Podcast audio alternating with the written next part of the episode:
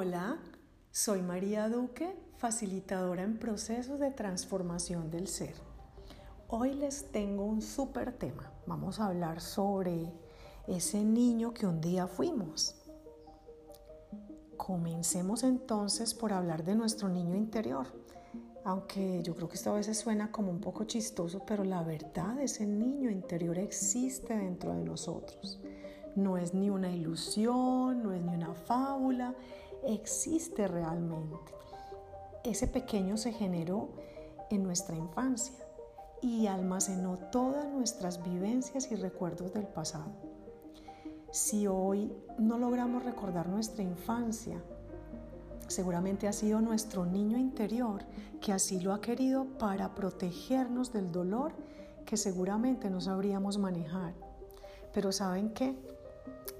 Todo lo que retenemos pues se queda allí. Lo que se bloquea, lo que de alguna manera pusimos ese muro para evitarnos el dolor, hay que sacarlo, hay que sacarlo para poder sanar.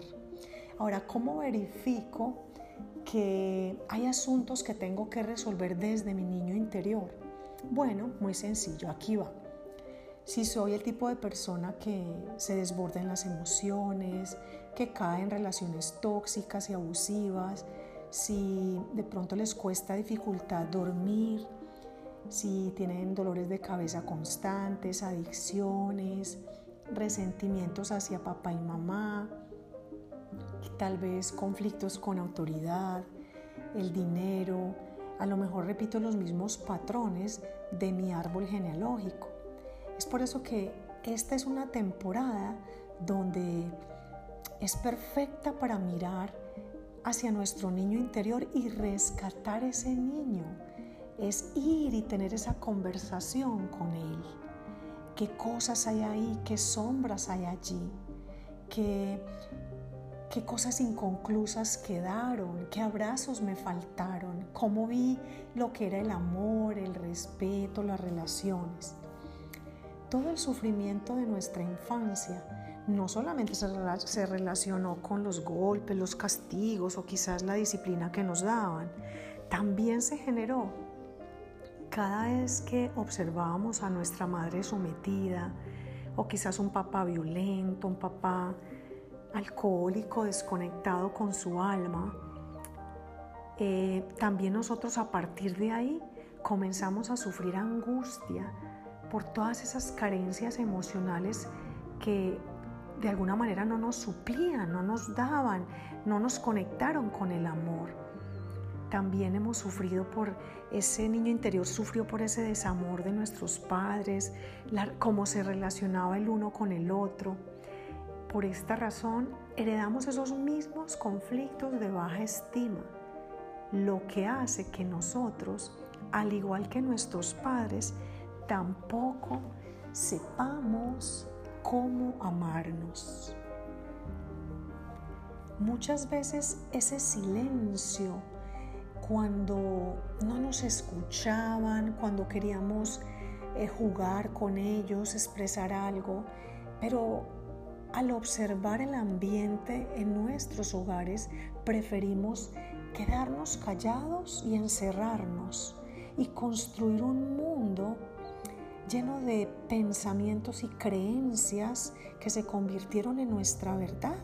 ¿Sí? Imagínense, todo ese silencio dañaba mucho más que un insulto. Si nuestros padres no nos dieron el tiempo de vernos, mirarnos a los ojitos, de escucharnos, de jugar con nosotros, de conversar de cómo nos sentíamos cuando cambiábamos de colegio o cuando ellos discutían, el preguntarnos qué pasaba por nuestra cabecita o quizás cuando perdimos a un ser querido, una mascota, bueno, tantas vivencias que tenemos de pequeños, pero eso generó fuertes heridas de abandono y de no merecimiento en ese niño interior.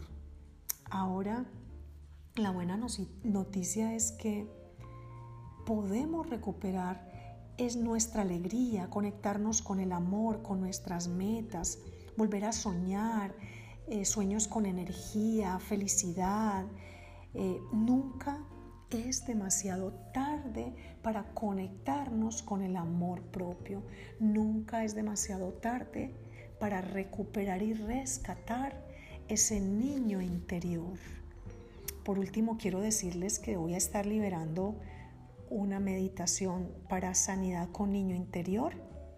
La pueden buscar posterior a este podcast.